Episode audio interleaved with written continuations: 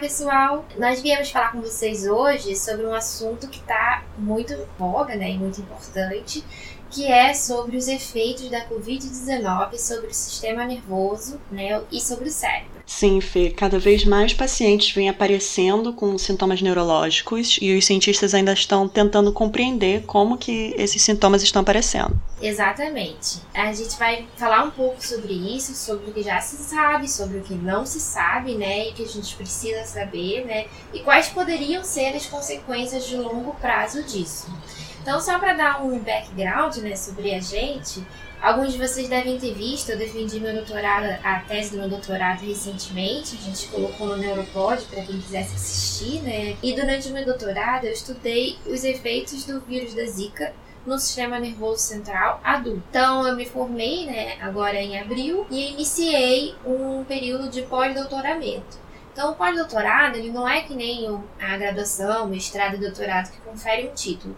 O pós-doutorado, né, ele é um período que a gente passa fazendo um projeto em específico. E nesse caso, esse projeto, né, eu vou desenvolver, né, e identificar é, formas, novas abordagens que a gente possa usar para investigar as alterações do sistema nervoso central induzidas pela Covid-19 né, e abordagens menos invasivas. Estou iniciando esse projeto agora é na UFRJ em colaboração com o Instituto DOR de Pesquisa e Ensino. É, e eu também, não, é, não sei se vocês lembram, há alguns anos atrás, eu defendi meu mestrado pela UFRJ também é, em Zika vírus, tentando compreender é, como uma infecção na infância poderia causar efeitos no sistema nervoso central a longo prazo. E aí, depois dessa minha experiência com o vírus, eu vim para cá, para os Estados Unidos, fazer meu doutorado na Universidade de, da Califórnia de Riverside. Continuei trabalhando nos efeitos da inflamação no cérebro. E agora, com tudo isso de coronavírus que está acontecendo ao nosso redor, quero muito trabalhar com coronavírus para tentar também ajudar a ciência a entender como que esse vírus está causando essas alterações no sistema nervoso central. Com certeza, né? Isso mobilizou todo mundo, desde os cientistas que às vezes não eram dessa área também começaram a trabalhar com isso, né? Porque realmente a gente precisa unir esforços para enfrentar essa pandemia, enfrentar essa doença, né? E também os efeitos que ainda vão vir dela, né? Que a gente ainda desconhece. Então, hoje a gente vai falar sobre esse assunto. Eu espero que vocês gostem. Meu nome é Fernanda Barros Aragão. Meu nome é Paula da Silva Frost. E esse é o Neuropod.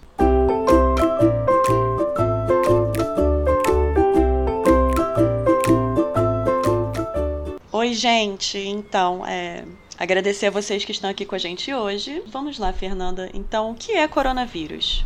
Então, gente, a gente fala tanto, né, de coronavírus, mas é importante frisar, né, que coronavírus é uma família de vírus que compreende, assim, muitos é, vírus diferentes. Mas você deve estar perguntando, ah, o que é uma família de vírus, né? Então, os vírus, eles são organizados da mesma forma que os animais, por exemplo, né? Então, os animais, né, a gente tem é, o reino animal, e aí vai ter filo, ordem, classe e etc, até chegar em espécie. Então, por exemplo, se a gente pegar o gato doméstico, a espécie dele, né, vai ser do gato doméstico. Mas ele tem, né, um gênero e uma família, que a família dele são os felinos. E se a gente pegar os felinos, tem diversas espécies diferentes, né, desde o gato doméstico até o leão e o tigre. Então são animais completamente diferentes, né? Apesar de terem, obviamente, características similares, mas são animais diferentes que pertencem a uma mesma família.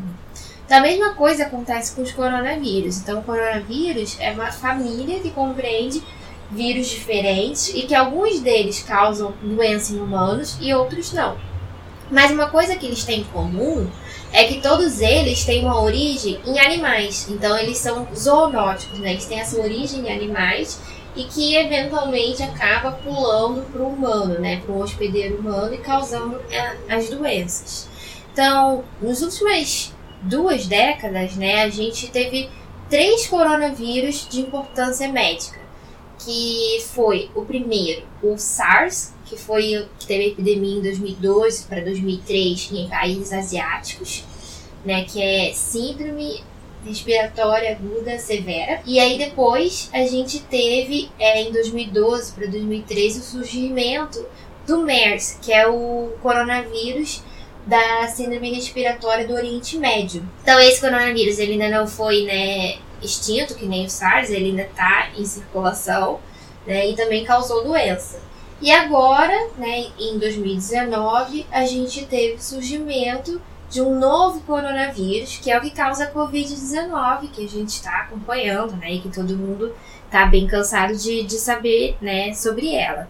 Então, esse coronavírus, porque ele tem essa homologia genética, se dizer, similar geneticamente ao SARS, que teve epidemia em 2002, ele se chama SARS-CoV-2. Então, ele tem o mesmo nome, só que com dois no final. De 2002 para 2003 era o coronavírus da SARS, então era SARS-CoV. Agora, esse daí que é o SARS-CoV-2, que causa a Covid-19. Isso, é isso que eu ia falar também, que a gente tem que fazer exatamente essa distinção, né? Porque às vezes a gente fica botando tanto nome que as pessoas acabam não sabendo o que é todos esses nomes, por que essa doença tem todos esses nomes. Porque esse Covid-19 é exatamente o nome da doença causada por esse coronavírus SARS-CoV-2. É, e esse Covid-19 é exatamente porque essa é, epidemia, né, que agora já virou uma pandemia, iniciou em 2019 na China, como a gente também já está cansado de saber, porque agora a gente está passando até bastante na mídia tudo que está acontecendo decorrente desse é, inicial centro de epidemia na China. É, exatamente. E Covid-19, que é o nome da doença, né?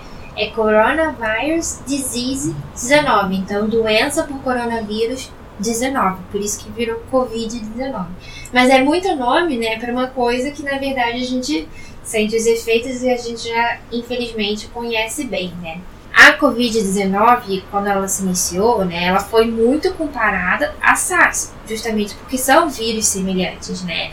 E, de certa forma, as doenças também são semelhantes, elas causam muitos processos semelhantes, porém outros diferentes, porque a Covid-19 parece que ela tem um, um espectro assim muito mais amplo do que a SARS, de afetar múltiplos órgãos, que acho que a SARS não tinha tanto isso, né? A SARS ficava mais restrita ao sistema respiratório majoritariamente, mas ela também causava às vezes alterações neurológicas. Sim, e esse SARS-CoV-2 ele tem é, muito mais infeccioso do que o SARS-CoV, do que o primeiro, né? Então, o fato de ter maior infecciosidade vai é, consequentemente, infectar mais pessoas, e quanto mais gente estiver infectada com o vírus, maior a chance da gente ver essas diferentes é, formas que o vírus, esses diferentes sintomas, porque é tanta gente infectado que naquele 1% de pessoas que tem é, determinada consequência do vírus, a gente vai estar tá observando, porque é um número muito grande de pessoas que está contraindo essa doença, infelizmente, cada vez mais. Exatamente. Como são muitas pessoas infectadas, mesmo as manifestações que são mais raras, elas se tornam relevantes. Porque é uma alta parcela da população que está infectada. Então, mesmo que vai ser raro, vai afetar muita gente. Né? E nesse caso, né, eu gostaria de ressaltar que as alterações neurológicas nem seriam raras, né? Porque o que a gente vê, né, que essas alterações do sistema nervoso, eles acometem, dependendo do estudo, fala de 35 até 57% dos pacientes hospitalizados com Covid-19. Né? Então é bastante gente. Mas nem todas elas são severas, né? Aqui eu estou englobando todas as alterações do sistema nervoso, mas nem todas elas são severas. Vão das menos severas, como disfunção do, do olfato, né? Perda da, do paladar, dor de cabeça, até as mais severas, como alterações de consciência, confusão mental, é, derrames e epilepsia. Então, tem todo um espectro bem grande de alterações neurológicas. E as severas é, também é. Isso é uma coisa que é interessante ressaltar. As alterações neurológicas severas, elas também estão associadas à severidade da doença. Então, Sim. são mais frequentes nos, nos pacientes que têm a Covid-19 severa. Então, o coronavírus, ele entra pela via, via respiratória. Ele vai causar é, uma resposta inflamatória naquele pulmão. E dependendo do quão aguda for essa resposta inflamatória, ela vai causar um comprometimento daquele é, órgão, do, do próprio pulmão, que pode culminar na morte dos pacientes, que é a maior causa de morte que a gente vem vendo por aí. Porém, o, o que vem se observando nesses pacientes é que existe uma resposta inflamatória que não é muito bem controlada pelo corpo. E quando a gente tem muita inflamação, essa, essa própria inflamação pode acabar sendo é, maléfica para o nosso organismo. Tanto que a gente chama de é, tempestade de citocinas, que é uma causa de morte também nesses pacientes com coronavírus, que é causada pela essa própria é, resposta inflamatória descontrolada que o organismo tem e pode levar a sepse, que é, que é exatamente uma resposta inflamatória por todo o organismo, culminando na morte. E o que se tem visto é que quanto maior a inflamação causada pelo, pelo vírus sistemicamente, maiores as chances de desenvolver complicações neurológicas também. Então, ainda não se sabe direito é, na própria é, doença se o vírus está ativamente infectando o cérebro ou se o vírus está infectando apenas esses órgãos, como o pulmão, é, gastrointestinal, né, o intestino. E essa resposta inflamatória exacerbada que o corpo está gerando está, de certa forma, é, afetando o cérebro e causando esses sintomas que a gente vem observando. É, sobre isso eu queria até comentar, né? Como a Paula falou, né, existe a tempestade de citocinas. Citocinas são moléculas que o nosso corpo libera né, durante uma resposta inflamatória que promovem a inflamação. E nessa tempestade, essa liberação ela fica completamente descontrolada e ineficaz. Então, na verdade, a gente tem uma resposta inflamatória enorme, mas ao mesmo tempo ela não é eficaz em combater a infecção. Então, o nosso sistema imunológico fica completamente descontrolado mesmo, né?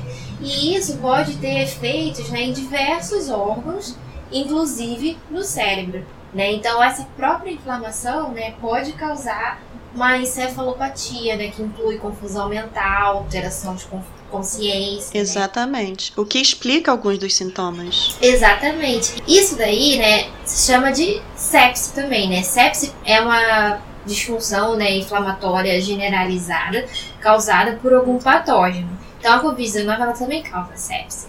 E uma coisa que é importante, né, é que a sepsia ela é altamente letal, mas com o avanço da medicina, né, mais pacientes têm sobrevivido à sepsia. Esses pacientes que sobrevivem à sepsia, frequentemente, eles infelizmente carregam sequelas. Então, por exemplo, eles ficam mais vulneráveis a doenças posteriormente, estão mais vulneráveis a adoecer e falecer nos 10 anos após esse evento. E eles também, frequentemente, é, desenvolvem alguns problemas né, neurológicos e cognitivos persistentes. Inclusive, eles também são mais associados ao aparecimento de demência posteriormente. Então, assim, a gente realmente precisa estudar esses efeitos porque a gente não sabe o que vem por aí depois, né? É, isso é uma coisa que já vem sendo descrita para outros patógenos, ainda não foi descrita para a Covid-19, mas que a gente precisa entender. E uma coisa que ela também comentou que é interessante, né? Foi que a gente não sabe se os efeitos no sistema nervoso central são diretamente pela infecção do vírus ou indiretamente pelos efeitos nos outros órgãos que causam essa inflamação e afetam o sistema nervoso central. E por que, que a gente não sabe ainda, né? Porque já existem, por exemplo, é, relatos né, de autópsias de pacientes que morreram com a Covid-19, né, em que foi detectado vírus no cérebro desses pacientes, né, desses pacientes. Então, a gente sabe que o vírus consegue chegar lá, né? É, também já foi detectado o vírus no, no líquor de um paciente só, mas assim, não é, e mesmo ele chegando lá, ele pode causar uma inflamação simplesmente por estar lá, mas pode ser que ele não seja capaz de se replicar no sistema nervoso. Por que, que eu estou falando isso? Porque tem um estudo que mostrou justamente isso. Eles fizeram uma cultura é, tridimensional, né? cultivaram células in vitro né, dentro do laboratório que, e construíram aquilo que a gente chama né, de mini cérebros no laboratório. Não são mini cérebros de verdade, tá, gente? Não são é, só pequenininho assim, né? São organoides bem pequenininhos que a gente cultiva no laboratório. Então, a gente, o que, que se faz? Reprograma, por exemplo, uma célula da pele ou da urina de um paciente dá fatores para ela. A gente tem até uma matéria sobre isso, né? Depois a gente pode botar o link que explica melhor essa técnica. Sim, dá, é verdade. dá uns fatores para ela e faz com que ela retorne a um estado, né, que a gente chama de célula tronco, que ela é capaz de desenvolver todas as outras células do corpo. E a partir desse estágio, dá outros fatores para ela, que faz com que ela é, se torne, então, né, uma célula nervosa, uma célula neural, e forme esses organoides, né, esses mini cérebros. cérebros. Sim, como é, eu só ia é, fazer um comentário de que como essas células, né, elas ainda estão, que a gente chama de células é, tronco, é, elas ainda estão se é, tem uma capacidade de se dividir muito grande. Então, quando você diferencia ela para uma célula neuronal, elas podem formar, continuar se dividindo para formar o que a gente chama desses mini cérebros. Por isso que tem esse nome, né? Porque elas criam uma estrutura semelhante a um cérebro menorzinho. É, como se fosse um cérebro em desenvolvimento, assim, um desenvolvimento fetal, assim, bem no, no início do desenvolvimento. Bem no início. O que os cientistas fizeram foi que eles infectaram esses mini cérebros in vitro, né? Então, com o SARS-CoV-2, que é o vírus que causa Covid-19, e eles viram que o vírus ele conseguia entrar dentro dos neurônios. Porém, ele não se replicava ali, não, não, não sustentava a infecção dos neurônios. Então parece né, que isso indica que o sistema nervoso não seria uma, um sistema que seria capaz de sustentar a infecção. Porém, ele é capaz né, de, de, ser afetado por essa infecção, de receber os impactos da infecção. E o interessante é que nesse artigo eles também mostram né, que os neurônios que tiveram contato com o vírus, embora o vírus não tenha conseguido se replicar neles, ele causou alterações moleculares nesses neurônios que se assemelham a alterações vistas em doenças neurodegenerativas. Né? Então, isso é uma coisa que a gente precisa pensar, né? Que é possível que o vírus cause essas alterações moleculares que deixem né, as pessoas mais suscetíveis ao desenvolvimento de doenças neurodegenerativas no futuro. Né? Tanto agravando condições neurológicas pré-existentes, quanto aumentando o risco de desenvolvimento posteriormente. Exatamente, gente. Esse é o problema, porque o coronavírus está acontecendo agora, mas a gente não tem como. A gente está tentando usar a ciência para prever o que vai acontecer daqui a uns 10, 15, 20 anos. A gente não sabe ainda o quanto dessas consequências, desses sintomas neurológicos que a gente está vendo no momento, vão afetar essa pessoa, vão deixar sequelas neurológicas que podem afetar a vida dessa pessoa daqui a muitos anos. Como é, a, o desenvolvimento da demência, que é algo que a Fernanda estava é, comentando agora. Isso. E assim, tem toda uma dificuldade, né, da gente pesquisar a Covid-19. Então, pra gente, Sim. por exemplo, é, isolar o vírus e fazer um experimento como eu citei agora desses cérebros, né, que precisa da replicação do vírus, a gente precisa de um nível de segurança muito alto, que a gente chama, né, de NB3 que a gente precisa desse nível de segurança muito alto para trabalhar, né? Precisa ser uma estrutura do prédio toda adaptada, com uma circulação de ar que faça com que o ar, né, vá para baixo, então o vírus não consiga se propagar ali, né? É, também precisa de é, EPIs específicas, um fluxo laminar. E por que, que eu estou falando isso? Porque não é todo centro de pesquisa que possui uma estrutura como essa. Então não é todo centro de pesquisa que vai conseguir trabalhar com o SARS-CoV-2, né, é, nesse tipo de experimento, né. É uma estrutura bem cara, né, de se ter, de se manter, Sim. de se construir. Então, por exemplo, na UFRJ, que eu conheço bem, né, a gente só tem um laboratório que possui esse nível de segurança, né, suficiente para fazer isso. Então, eu sei que na Fiocruz também tem, mas no Rio de Janeiro, que eu conheço, a gente não tem nenhum local que a gente possa, por exemplo, é, estudar a infecção do, do SARS-CoV-2 em animais, porque a gente não tem biotérios com o nível de segurança necessário. A gente tem um laboratório para trabalhar com cultura de célula, mas não para trabalhar com animal, que precisa de mais ainda né, segurança, né, trabalhar com animal infectado. Sim, até porque está fazendo uma infecção ativa num, num modelo animal desse vírus que está causando todo esse. A gente está tendo todo um cuidado na nossa sociedade para não espalhar o vírus, né? Então, dentro de um laboratório, para a gente fazer uma infecção ativa no animal, a gente tem que ter um cuidado ainda redobrado. A gente não sabe o, o como que aquele vírus vai é, interagir com aquele animal inicialmente, como que esse vírus pode mudar por essa interação, como que ele vai poder infectar a gente caso a gente acabe sendo infectado por aquele vírus. E a gente, mesmo que esse vírus não, não, não mude depois daquela infecção, se a gente é infectado por aquele vírus, a gente vai estar transmitindo esse vírus que a gente, como sociedade, está criando várias é, medidas para evitar exatamente a gente espalhar o vírus. Por isso que é muito importante ter esses centros de pesquisa, ter todo esse controle dentro desses centros de pesquisa. Exatamente. E é, é, é, importante a gente falar sobre isso, né? Porque às vezes a gente vê né, muitos filmes em que os cientistas não não tomam cuidado, que agem por conta própria, né? Sim, e que gente. fazem experimentos, é, experimentos antiéticos, mas na verdade não é assim a vida do do pesquisador, né? A gente tem leis específicas, de- normas de segurança, leis de segurança que a gente tem que seguir. A gente tem conselhos de ética que aprovam todos os nossos trabalhos antes da gente começar. Exatamente, antes de começar. Então, é uma coisa assim que a gente precisa ter muito cuidado, muita cautela, porque realmente a gente quer ser parte da solução e não parte do problema, né? Exatamente, Fê. E uma coisa que é importante, né, falar sobre isso é que não dá pra gente montar uma brigada de incêndio durante o incêndio, né?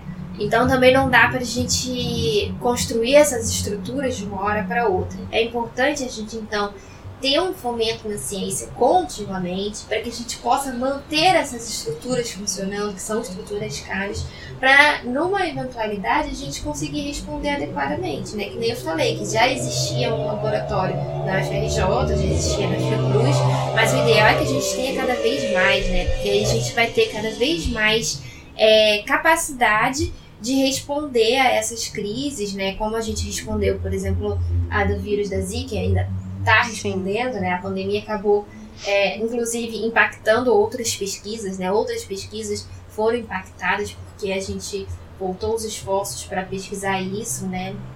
Mas a gente precisa ter é, essa, essa ideia, né, de que não adianta a gente querer fazer as coisas só quando tiver o problema. A gente tem que se planejar e fazer as coisas com antecedência, né? E ter as estruturas prontas com antecedência para responder. Sim, e como a gente comentou inicialmente, é muito importante é, profissionais é, dentro da ciência que têm especializações em áreas diferentes que se juntem para poder exatamente fazer pesquisa e compreender os, as diferentes regiões do corpo, as diferentes interações e consequências que esse vírus traz para o nosso organismo.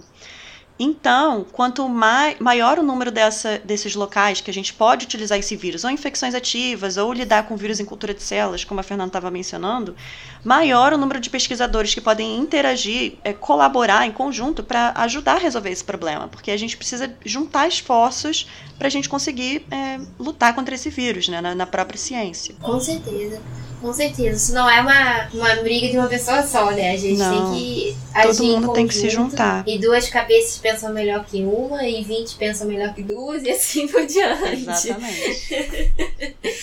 Enfim, né? Eu acho que a gente já falou bastante coisas, né? Eu, eu queria só ressaltar assim, né? O que a gente tem? A gente tem agora o que o coronavírus, o, a Covid-19 causa de forma aguda, né? Então Exato. causa a perda do olfato, a, a alterações na, no paladar, dores de cabeça, é, dores musculares, causa acidente vascular encefálico, que é o derrame, né? Causa alterações de consciência e epilepsia, mas a gente também precisa ver, né, se pode ser que ela também cause alterações lá pra frente, né, deixe sequelas lá pra frente, que a gente também precisa conhecer.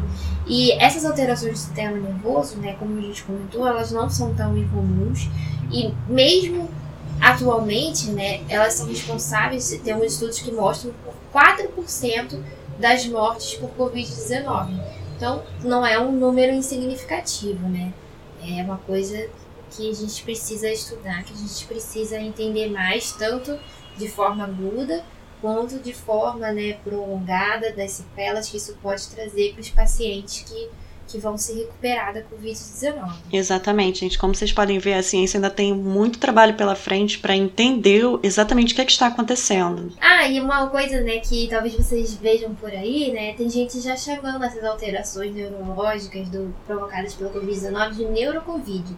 Né, de tanta gente que já está também se debruçando sobre esse tema, tem muitos pesquisadores do mundo todo, já tem várias redes já sendo montadas do mundo todo para compartilhar informações, compartilhar conhecimento, para enfrentar a Covid-19 e especificamente também os efeitos neurológicos da Covid-19. Aqui nos Estados Unidos, o órgão de fomento à pesquisa, que é um órgão público, o chamado NIH, que ele recebe verba federal e distribui essa verba federal para os laboratórios de pesquisa universitários daqui, né? É, ele criou um grant específico para se descobrir as alterações neurológicas causadas pelo coronavírus. Tudo isso em cerca de. Já faz o quê? Um mês e meio que eles iniciaram esse grant, talvez até mais. Ou seja, no curto período de tempo que a gente começou a ter a, a, o coronavírus se espalhando pela população, já foi criado um financiamento específico para se compreender as alterações neurológicas desse coronavírus. Então é uma coisa extremamente significante isso que está acontecendo agora. Isso mesmo, é, é muito significativo, né? E a gente tem que trabalhar bastante para aprender com essas coisas.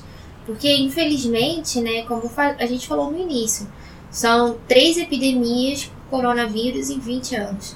Então, na verdade, a gente não sabe se essa vai ser a última. Sim. Né? Então, pode não ser.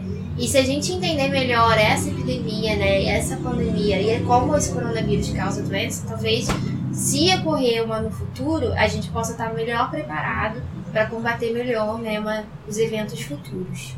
Exatamente, Fernando. E como esse coronavírus ele tem essa capacidade de infectar as pessoas pela via respiratória, né? Ele é de muita fácil disseminação, gente. Então, por mais que acho que nesse momento todo mundo está falando sobre isso, mas acho que a gente tem que continuar falando, porque nem todo mundo parece estar ouvindo. A gente precisa evitar a contaminação ao máximo, a gente precisa usar máscara quando a gente vai na rua, a gente precisa se isolar das pessoas, porque por mais que você esteja usando máscara, algumas daquelas partículas virais podem acabar é, é, escapando. Então, quanto mais pessoas estiverem usando máscara, maior a gente evitar contato entre as pessoas. É, se você toca uma superfície que outras pessoas já tocaram, você tem que pensar que talvez a, a, a sua mão esteja com aquelas partículas do vírus na, é, presentes ali na sua mão. Então a gente tem que ficar lavando as mãos sempre. É, usar álcool gel, caso a gente não tenha, nem sempre na rua a gente pode lavar as mãos né, na rua a todo momento. Álcool gel também poderia evitar essa infecção. Então a gente tem que usar de todas as maneiras possíveis, individualmente, para a gente evitar a disseminação na sociedade como um todo. Isso mesmo, é, eu acho que tem toda a razão. E falando sobre isso, né, a gente está vivendo um período bem atípico, né, de é, isolamento ou distanciamento social. E isso também causa, né, algumas alterações no nosso cérebro, né, na, na forma como o nosso cérebro vai lidar com essa situação. Porque é uma situação de estresse. Né? Exatamente. Eu, por exemplo, eu tô morrendo de saudade dos meus pais, queria muito ir visitá-los, mas eles são idosos, então eu prefiro, né, não deixar eles correrem esse risco. Mas, obviamente, isso é uma coisa que me causa um estresse, que me deixa triste, que me abala, né? A gente não poder ter contato com as pessoas, é, quem tá trabalhando de casa, né? Com sente falta da rotina de trabalhar junto com as outras pessoas, enfim, né? Então isso isso causa uma, uma, uma certa angústia, um estresse, que a gente também né, tá, tá estudando. Tem muitos grupos de pesquisa que estão estudando isso agora, que estão vendo né, os efeitos disso, tanto agudos, né? Porque infelizmente muitas pessoas podem acabar desenvolvendo né, transtornos de ansiedade Sim. ou é, depressão. E isso também pode ter efeitos prolongados, né? De estresse pós-traumático, principalmente as pessoas que realmente foram afetadas mais proximamente, né? Então, ou que estão na linha de frente, né? Combatendo o vírus. Se a gente puder fazer alguma coisa para prevenir, eu acho que a gente tem que fazer. Então, são as medidas que a Paula falou, mas existem outras coisas que a gente também pode tentar adotar no nosso dia a dia. Então, a gente já falou em outros podcasts sobre o benefício do exercício físico né? Mesmo de casa, a gente pode tentar manter uma rotina que inclua exercícios físicos, né? Se você vai no YouTube, você vai ver um monte de aulas para fazer em casa, né? É, um monte de coisas que pode fazer em casa, ou então nos espaços públicos abertos, que agora também está permitido que a gente frequente, Sim. né? Contanto que fique distante das outras pessoas. É, incluir os exercícios físicos, beber bastante água, uma alimentação saudável. Pode parecer o blá blá blá de sempre, mas são coisas que realmente fazem diferença, que fazem é, que causam benefício né, para o nosso corpo e para o funcionamento do nosso cérebro, que faz com que a gente consiga é, encarar esses estresses, esses é, potencialmente traumas de uma forma diferente, de uma forma mais resiliente.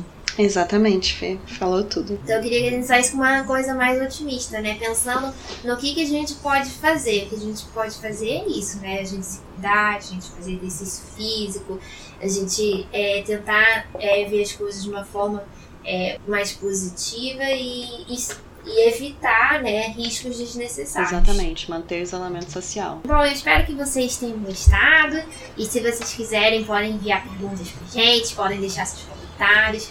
Não esqueçam né, de se inscrever para receber as atualizações dos próximos podcasts, de entrar no nosso site, neuropod.com.br. Lá vocês vão ver que tem tanto podcast quanto matérias escritas, tem várias coisas legais lá, vocês podem ver. E tem nossas. A gente está nas redes sociais, né, no Instagram, no Facebook, no Twitter, então seguindo a gente vocês vão ficar sabendo das novidades. Espero que vocês tenham gostado. Agradeço muito a atenção de cada um de vocês. Sim, Fernanda, digo mesmo. Então é isso, meu nome é Fernanda Barzacão. Meu nome é Paula Silva Frost. Esse é o Neuropod e até mais!